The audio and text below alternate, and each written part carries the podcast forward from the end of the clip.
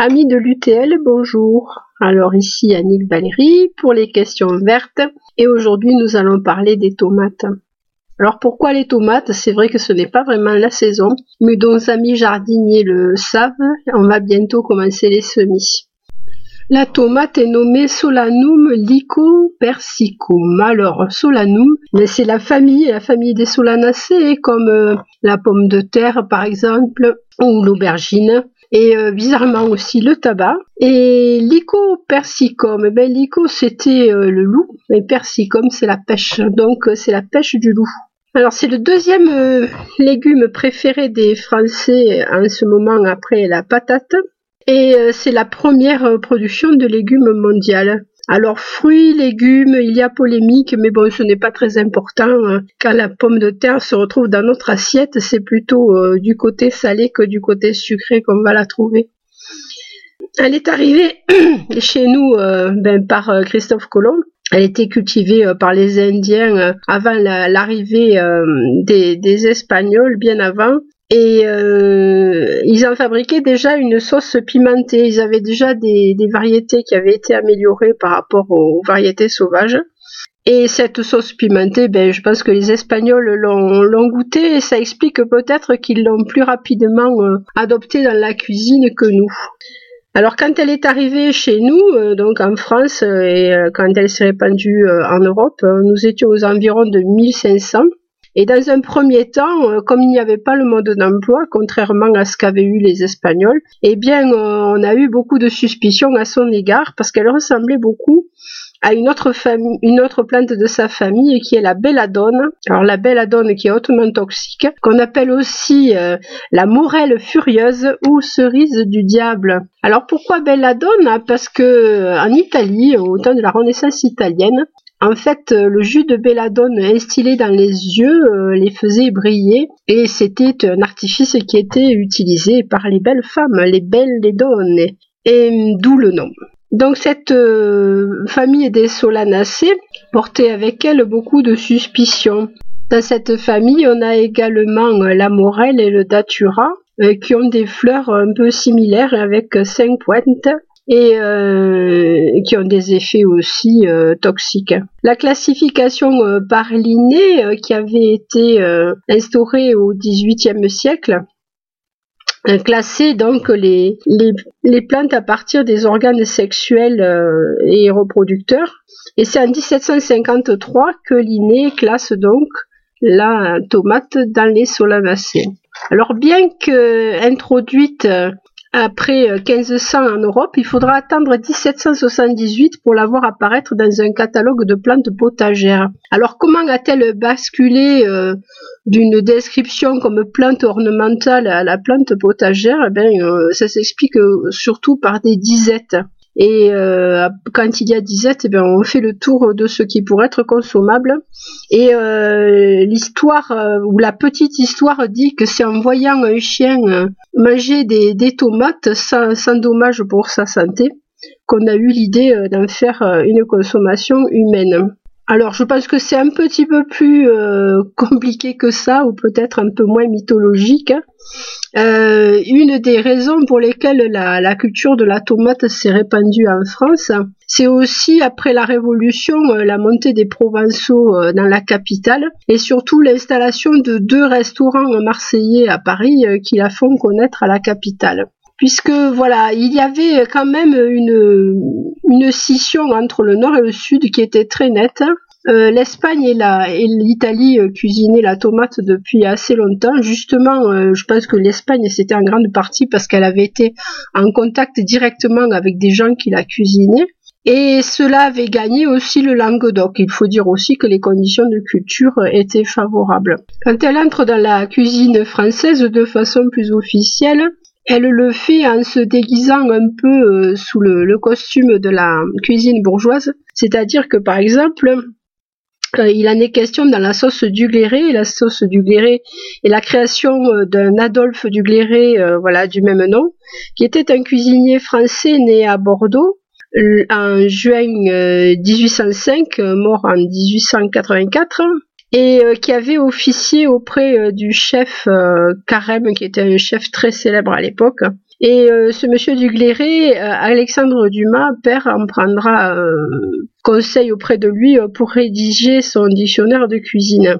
Et quand on voit la sauce du gléré, on comprend un peu, c'est-à-dire que c'est une sauce effectivement où la tomate disparaît sous la crème fraîche, le fond de veau ou le fumé de poisson et le vin blanc, et elle est absolument pas mise en vedette. Elle est là juste en accompagnement et on ne reconnaît même pas sa, sa couleur.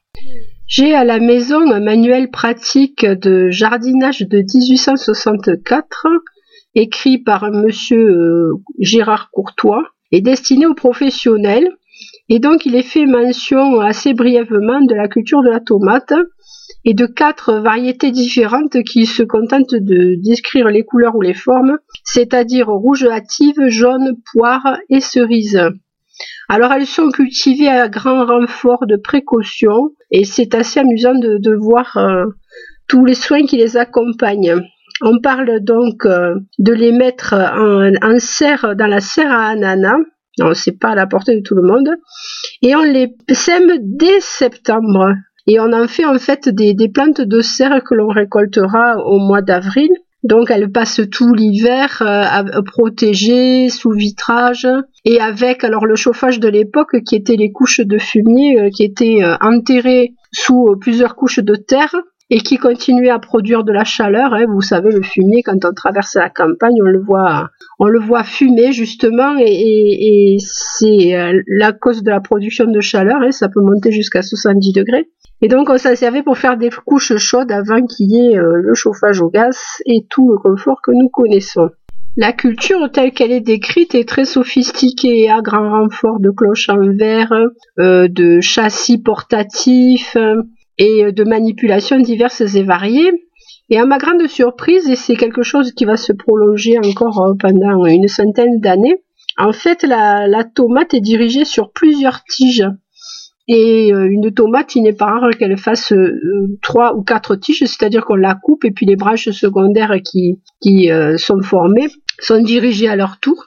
Et on se retrouve avec des genres d'espaliers, en fait, c'est comme une copie d'un arbre nain. Et à cette époque-là, les tomates ont encore un port indéterminé, c'est-à-dire que autant les laisse grandir et autant elles grandissent. Donc il y a un moment dans la culture où on vous recommande de couper l'extrémité et de dénuder complètement les tomates pour qu'elles puissent euh, mûrir.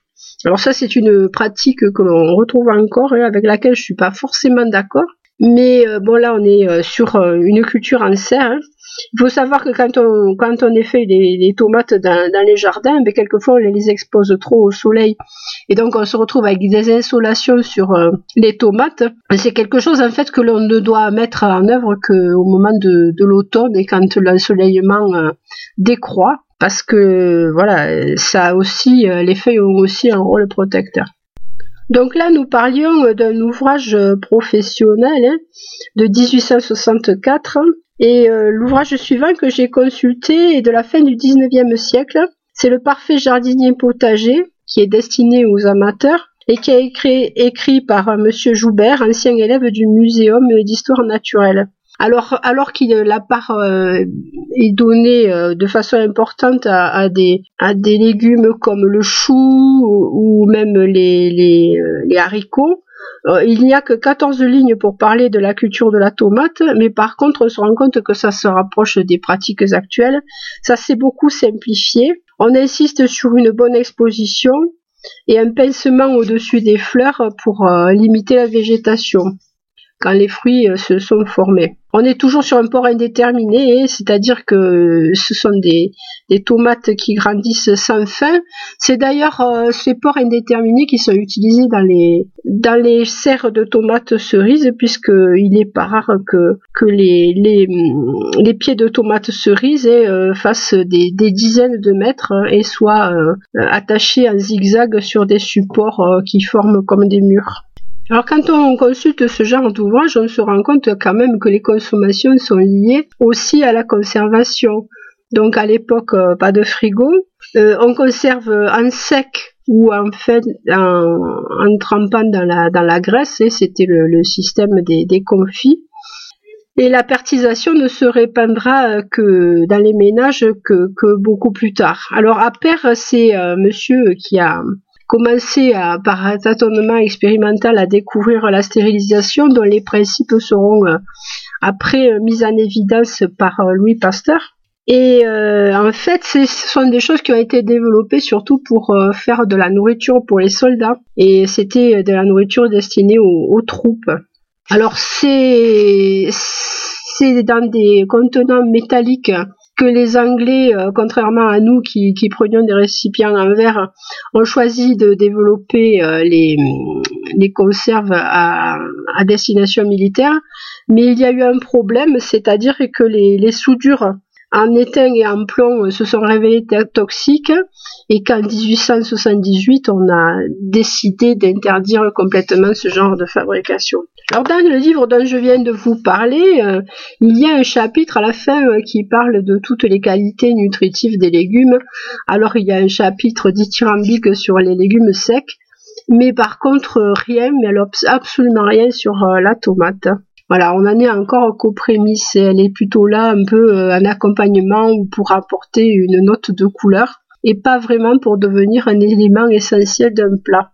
Alors c'est le début du 19e du 20e siècle pardon qui va voir euh, s'étendre euh, la confection de, conserves. Alors déjà à, destination des troupes mais aussi à, destination ménagère. C'est une pratique qui est beaucoup euh, encouragée et il y a même des cours pratiques qui sont dispensés dans les communes au cours des, deux guerres mondiales pour que les ménagères puissent mettre en bocaux les légumes et les fruits. Alors c'est lié aussi euh, aux progrès qui sont faits sur l'usage du caoutchouc, puisque dans ces, dans ces euh, conserves donc qui ont un joint hermétique, eh ben, le caoutchouc rentre en ligne de compte et on n'est plus dans les pots qui contiennent de la graisse hein, ou des confitures qui sont couvertes d'une couche de paraffine.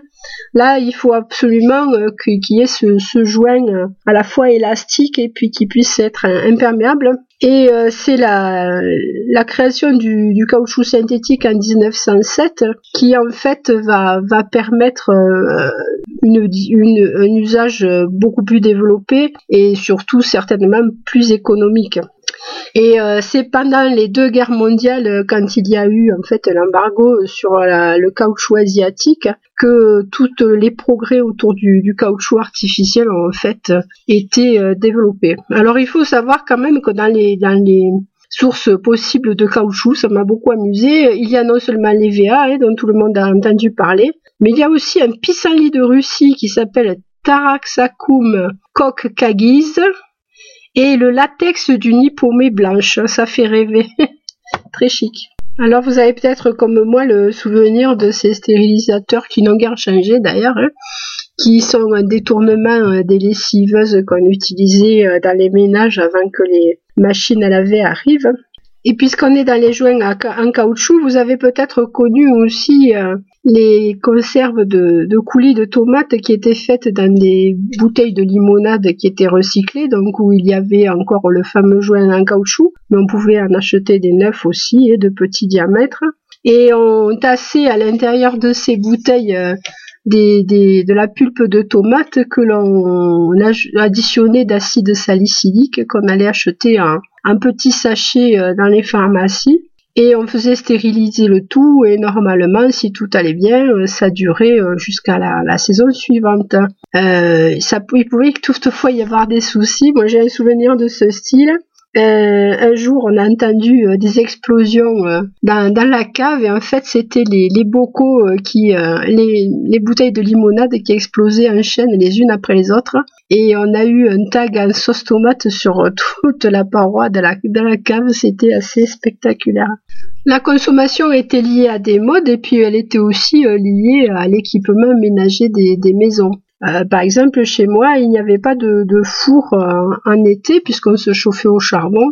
Et en fait, il fallait aller faire cuire les, tomates farcies euh, chez le boulanger. On apportait son, son, son plat, souvent un pyrex, hein, et on le faisait, on le confiait au, boulanger qui faisait cuire tout ça dans le four en train de, s'éteindre moyennant une petite pièce. Et c'est comme ça qu'on pouvait faire de l'espionnage euh, en regardant ce que les voisines avaient euh, cuisiné et, c'était l'occasion aussi d'échanger des recettes. Alors à cette époque-là, la salade de tomates toute seule, moi pourtant j'habitais à le midi, je n'en ai pas le souvenir. Elle était souvent agrémentée euh, de d'autres choses. Hein. Euh, elle tenait euh, pas forcément la, vedette. Et puis il y avait les tomates farcies qui pouvaient être des tomates crues, hein, qui étaient remplies de macédoine, de riz à la mayonnaise ou autre ou autre recette. Et puis les tomates farcies euh, de, de restes de viande, ça pouvait être un pot au feu qui finissait en hachis, euh, et, euh, et donc tout ça, eh ben, ça participait à, à une économie ménagère qui, qui se basait sur des plats pas chers et sur la cuisine des restes.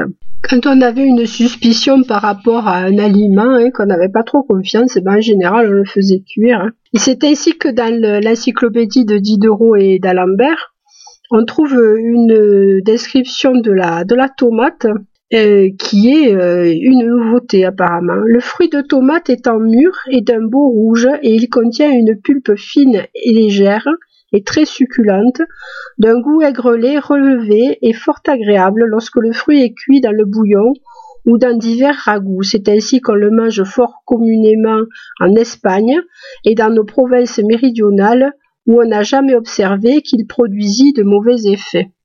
Cette extension des goûts culinaires, hein, euh, Diderot et d'Alembert euh, signalent déjà que dans la cuisine méridionale on trouve de la, tomate, hein, on va connaître une grande expansion au XXe siècle hein, avec la publicité et puis euh, peut-être davantage de sorties en restaurant et puis l'arrivée aussi des pizzerias. Alors la pizza en fait c'est ça vient du, du 19e siècle, c'était un morceau de pâte à pain qui était écrasé et qui était garni, ça pouvait être d'oignons ou d'autres choses et on appelait souvent ça des pizzas blanches. Et c'est avec l'arrivée de la tomate qui s'est généralisée qu'on a connu donc en Italie la pizza rouge. C'était considéré comme euh, un, aliment de pauvre, hein, c'était vraiment euh, destiné aux travailleurs et aux gens qui avaient euh, peu d'argent. Alors moi, je l'ai connu dans le midi sous la forme qui maintenant est connue en Amérique, c'est-à-dire avec une pâte très épaisse et une garniture qui, ne faisait que rajouter un peu salé ou agrémenter la pâte à pain euh, sur les pizzas que je connaissais, moi, il y avait un petit peu de sauce tomate, quelques rondelles d'olive noire et de l'anchois, et puis c'était tout. Et maintenant, on se retrouve plutôt avec des pizzas à pâte très très fine, et avec une garniture très abondante et de plus en plus riche. Preuve que rien n'est simple, elle est arrivée aussi en Amérique, et ben par le, biais de, l'immigration italienne qui a été très euh, abondante entre 1850 et 1900. Et on mentionne d'ailleurs que la première euh, pizzeria qui est connue en Amérique a été créée en 1905 à New York. Ce mélange des cuisines donc est favorisé effectivement par les voyages et quand on est un peu curieux, mais aussi par les mélanges de population hein. et quand on est euh, conscient de l'immigration italienne qu'il y a eu également euh, en France. On parlait il y a pas longtemps de un Français sur quatre qui avait un grand-parent étranger. On peut comprendre aussi que en dehors de la publicité, euh, les recettes est, euh, est passée d'une famille à l'autre. La publicité a d'ailleurs exploité euh, le côté ensoleillé et vacances de, des recettes à base de, tomates. Hein. Ça en fait une cuisine qui est plutôt joyeuse et qui est présentée souvent comme un interlude ou quelque chose de bon pour la santé aussi. Voilà, il y a plusieurs arguments qui ont fait que cette, euh, tomate qu'on appelle pomodoro en Italie, et eh ben, c'est créé une place de choix et, comme je vous l'ai dit au début, la deuxième légume le plus consommé en France. Alors comment la, cultiver? Eh ben, La tomate, elle aime les jours longs, donc euh, il va falloir euh, lui proposer une, une culture sur l'été. Ce qui lui est le plus favorable, en fait, ce sont les jours de 17 à 18 heures, ce qui explique qu'elle ne réussisse pas très très bien à l'équateur où pourtant la température et l'hygrométrie devraient lui profiter. Alors comment pousse la tomate? Eh ben, D'abord on part de petites graines rondes et plates, un petit peu poilues, hein, que l'on a récupérées euh, l'année précédente dans, une tomate ou que l'on a acheté dans le commerce. Alors à ce propos, si vous achetez euh, des, des hybrides F1 l'année suivante n'espéraient pas avoir euh, la même tomate puisque les F1 sont un croisement de plantes qui sont assez éloignées et dont les descendants ne seront pas fidèles euh, aux, parents, hein, puisque le parent lui-même est un, hybride de, de formes très différentes. Donc si vous voulez avoir euh, la même euh, tomate que celle que vous aviez l'année dernière, soit vous rachetez des hybrides hein, qui sont la propriété de, firmes grainières, soit vous vous tournez vers des semences paysannes et ça, ça peut être l'occasion d'échanges entre, entre citoyens. Et c'est euh, pour ça, entre autres, que les, que grainothèques existent. Alors il y a des centaines de, variétés de tomates maintenant, il y a des gens qui s'amusent même à les collectionner, on peut se faire plaisir. Elles ont des, des pores et des caractéristiques caractéristiques différentes. Alors déjà dans les dans les feuilles vous aurez des, tomates avec des feuilles très très divisées et d'autres qui auront qui seront pleines euh, qui ressembleront fort à des des feuilles de, pommes de terre. Et puis ensuite, dans les fruits, ben, vous le savez, vous avez euh, la petite tomate euh, cocktail. Alors là aussi, euh, des pratiques qui ont développé ce genre de, de tomates. on n'imaginait pas en 1950 piocher avec les doigts dans un dans un ravier où il y aurait des où il y aurait des tomates de toutes les couleurs et qu'on croquerait toutes crues sans assaisonnement. Voilà, c'est des pratiques aussi qui ont changé. Donc ces petites euh, tomates euh, cerises ou cocktails et qui sont un retour au type et euh, qu'on a retrouvé à travers des, variétés sauvages. Et puis des, tomates qui suivent aussi un peu le gré de la mode. Alors en grande partie aussi parce qu'à un moment on a été un peu lassé de ces tomates qui certes étaient transportables, mais qui étaient plus sélectionnées pour leur résistance au choc que pour leur qualité gustative. C'est comme ça qu'on a vu revenir euh, des, choses qu'on avait un peu oubliées, comme la tomate noire de Crimée. Et c'est aussi comme ça qu'on peut aussi réfléchir sur la tomate qui sera le plus adaptée à, son jardin ou à sa consommation. On a vu par exemple arriver euh, les tomates russes qui permettent d'avoir une durée de fructification raccourcie. Hein. Euh, cela s'explique par euh, une adaptation aux étés qui sont quand même de plus courte durée que, les nôtres. Et puis euh, on a vu aussi arriver des tomates qui suivant l'endroit où elles poussent, comme la tomate glacier de Suède ou la rose de Berne, ont des facultés de résistance à l'humidité et au froid, alors c'est relatif, hein, qui sont meilleures que celles par exemple d'une d'une tomate d'origine italienne. Alors comme je vous l'ai dit, on a, on a eu une immigration italienne très importante en direction des États-Unis et c'est ainsi qu'on voit revenir euh, vers nous des tomates de collection euh, euh, américaines en fait qui ont été créées ou trouvées en 1850 ou en 1870 dans différents endroits d'Amérique et qui méritent aussi le terme de tomates anciennes. C'est le cas de Yellow Brandywine, par exemple, que j'ai eu l'occasion de, cultiver dans le, dans le jardin. Hein. C'est une tomate jaune qui a un goût vraiment euh, excellent. Et une que je ne saurais que vous recommander, c'est la tomate qui s'appelle Money Maker, qui est résistante aux maladies euh, et qui euh, se développe bien en, milieu humide, contrairement à d'autres qui craignent énormément ça. Et elle est d'un rouge profond et c'est une tomate à grappe, franchement méritante et intéressante. Alors si vous êtes sur des variétés euh, qui datent d'Aston 1914, vous aurez forcément des tomates à port euh, indéterminé, c'est-à-dire qui vont euh, beaucoup beaucoup grandir. Le caractère déterminé est en fait apparu en 1914 en, Floride, c'est une variation génétique. Et c'est depuis ce temps-là que, ben, par croisement, c'est quelque chose qui existe dans d'autres variétés. Alors quand la, la tomate a fini de, de pousser quand elle est encore euh, déterminée. Et ben en fait, ce sont les les gourmands qui prennent le relais et qui euh, deviennent des branches aussi euh, importantes. Alors pourquoi on enlève les gourmands? Alors il y a, ce, cette idée que ça parasite la plante. Enfin c'est pas si simple que ça. En fait le gourmand, certes il va prendre une partie de la sève, mais surtout il va euh, occasionner beaucoup de feuillage et en cas de pluie une humidité qui risque d'avoir du mal à s'évacuer et donc des arrivées potentielles de maladies et de champignons. Alors le secret d'une d'une culture réussie de tomates, ben les, dans les, tous les, manuels que j'ai euh, consultés, que ce soit les, les, très anciens ou les plus récents, on parle d'apports euh, potassiques et phosphoriques qui sont euh, indispensable. Alors vous trouverez ça dans les engrais pour tomates, hein, c'est le sigle NPK que vous trouvez sur toutes les, boîtes d'engrais. Hein. Donc N, l'azote, euh, c'est ce qui aide au développement des parties vertes. P, euh, le phosphore, euh, c'est la formation des fleurs et des graines.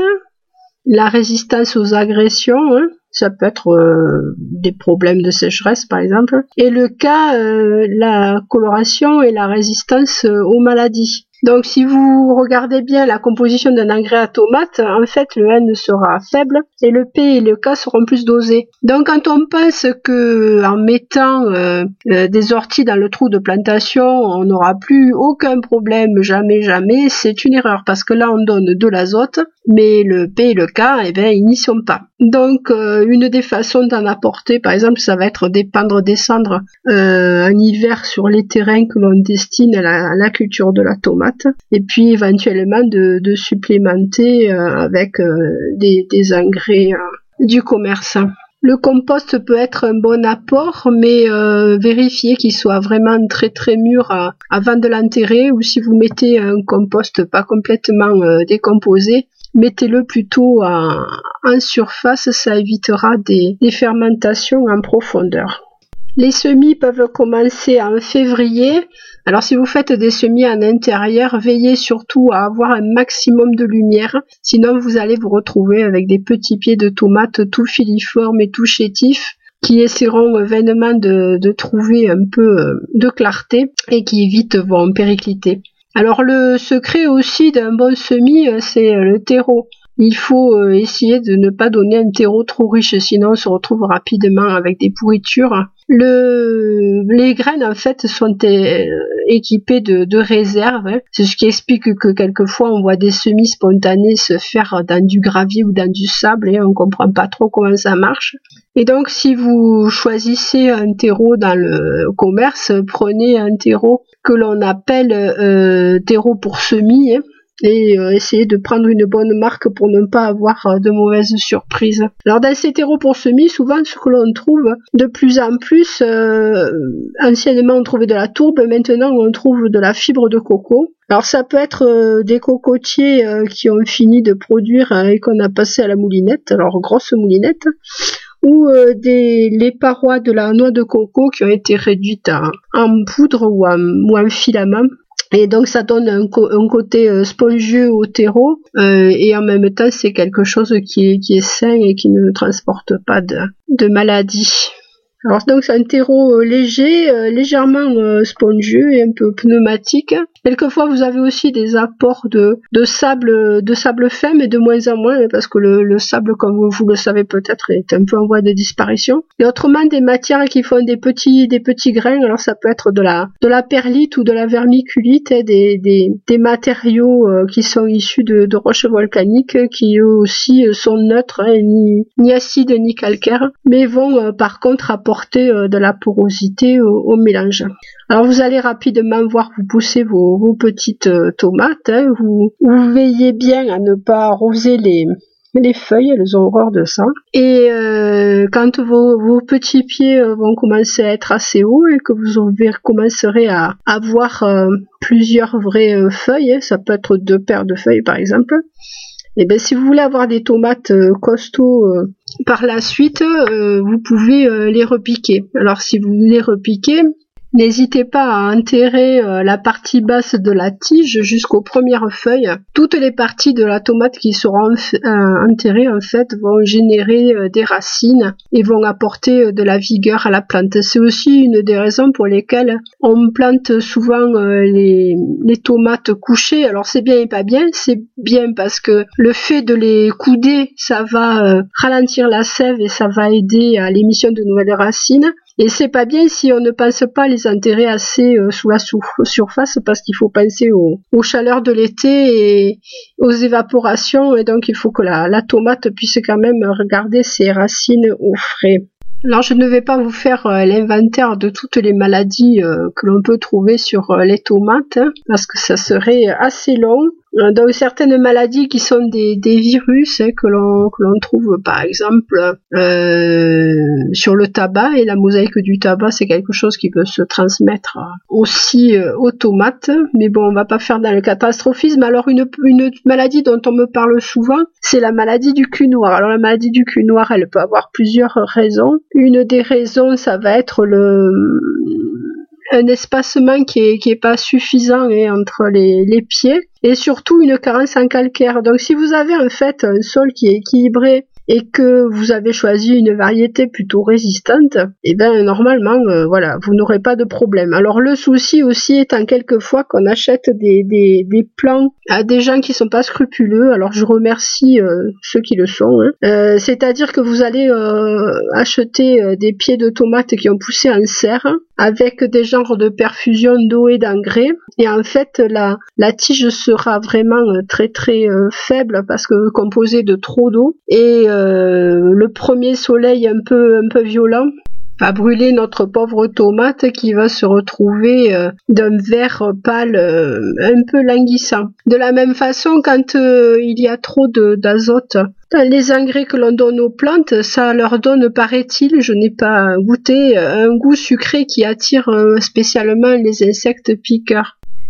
La panacée que l'on trouve euh, chez tous les, jardiniers, eh ben, c'est le, sulfate de cuivre. Alors on se retrouve quelquefois avec des pieds de tomates qui sont bleu turquoise de la tête aux pieds, c'est le cas de le dire, et euh, ça peut avoir euh, quelques effets néfastes. Alors c'est penché sur le problème depuis quelque temps, c'est-à-dire qu'à force à force de mettre beaucoup de cuivre et sans trop le doser, eh ben on se retrouve avec des sols qui sont un peu contaminés.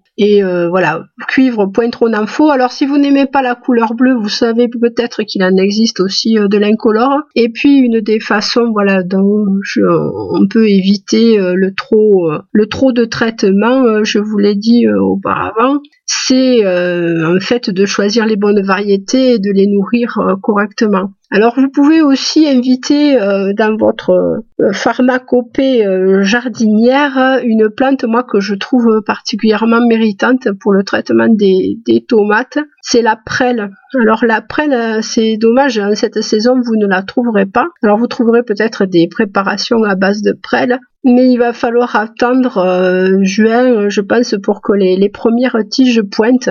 Alors la prêle, c'est une plante qui est très très ancienne, et euh, que l'on trouvait euh, dans les dans les marécages et euh, au temps des dinosaures je pense et qui est pratiquement composé que de que de silice je crois qu'il y a 94% de silice quelque chose comme ça et euh, donc c'est quelque chose qui est très très intéressant en décoction ou en purin parce que euh, posé sur l'épiderme de la tomate, en fait, il finit par s'y intégrer. Vous arrivez même à, soleil rasant à voir les petits cristaux euh, qui s'intègrent à l'épiderme. Et du coup, ben, tous les parasites et tout, tous les champignons opportunistes ben, vont avoir beaucoup de mal à, à, se confronter à cet épiderme qui est un peu un peu cuirassé.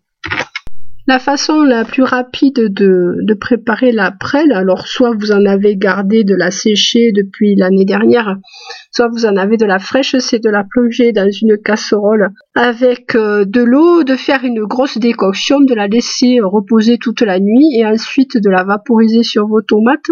Alors à raison de 1 litre de décoction euh, pour 5 litres de préparation et euh, c'est assez euh, c'est assez intéressant. Alors si vous voulez que la, préparation reste sur les tomates, il va falloir que vous utilisiez un agent mouillant. Alors dans les agents mouillants, vous pouvez avoir le, savon noir hein, qui va permettre à, la goutte de produit euh, de s'étaler au lieu de, de, perler et puis de tomber à terre. il paraît aussi que le le lait en poudre écrémé marche très très bien. Alors vous en rajoutez euh, deux ou trois cuillères à soupe dans votre euh, vaporisateur, enfin un grand vaporisateur. Mais euh, par contre, vous avez intérêt après à rincer les tubulures pour pas vous retrouver avec des grumeaux et, et ne plus pouvoir vous servir de votre appareil. Alors les gourmands, euh, effectivement, vous pouvez les couper ou vous pouvez aussi décider euh, d'en garder un ou deux et votre votre pied va, va pousser euh, quand même. L'idée étant que arrivé à une certaine date, on ne on n'ait plus de nouveaux bouquets de formés parce que ce seraient des bouquets qui ne donneraient rien et qui n'arriverait pas à mûrir. Alors même si la, confiture de tomates vertes existe, et les beignets de tomates vertes aussi, si vous ne connaissez pas le film, je vous le recommande. Euh, voilà, donc euh, à partir d'une certaine date, on va essayer de faire concentrer la, la sève de la plante sur euh, le mûrissement et la croissance des derniers fruits. Voilà, il y a des mystères comme ça. Il va falloir qu'on m'explique. ça marche peut-être quand même, je ne sais pas. Alors en fin de saison, euh, je suis euh, je suis totalement d'accord, mais euh, on observe que petit à petit, en fait, on se met à dépouiller les tomates de plus en plus tôt et les effets sont un peu dramatiques.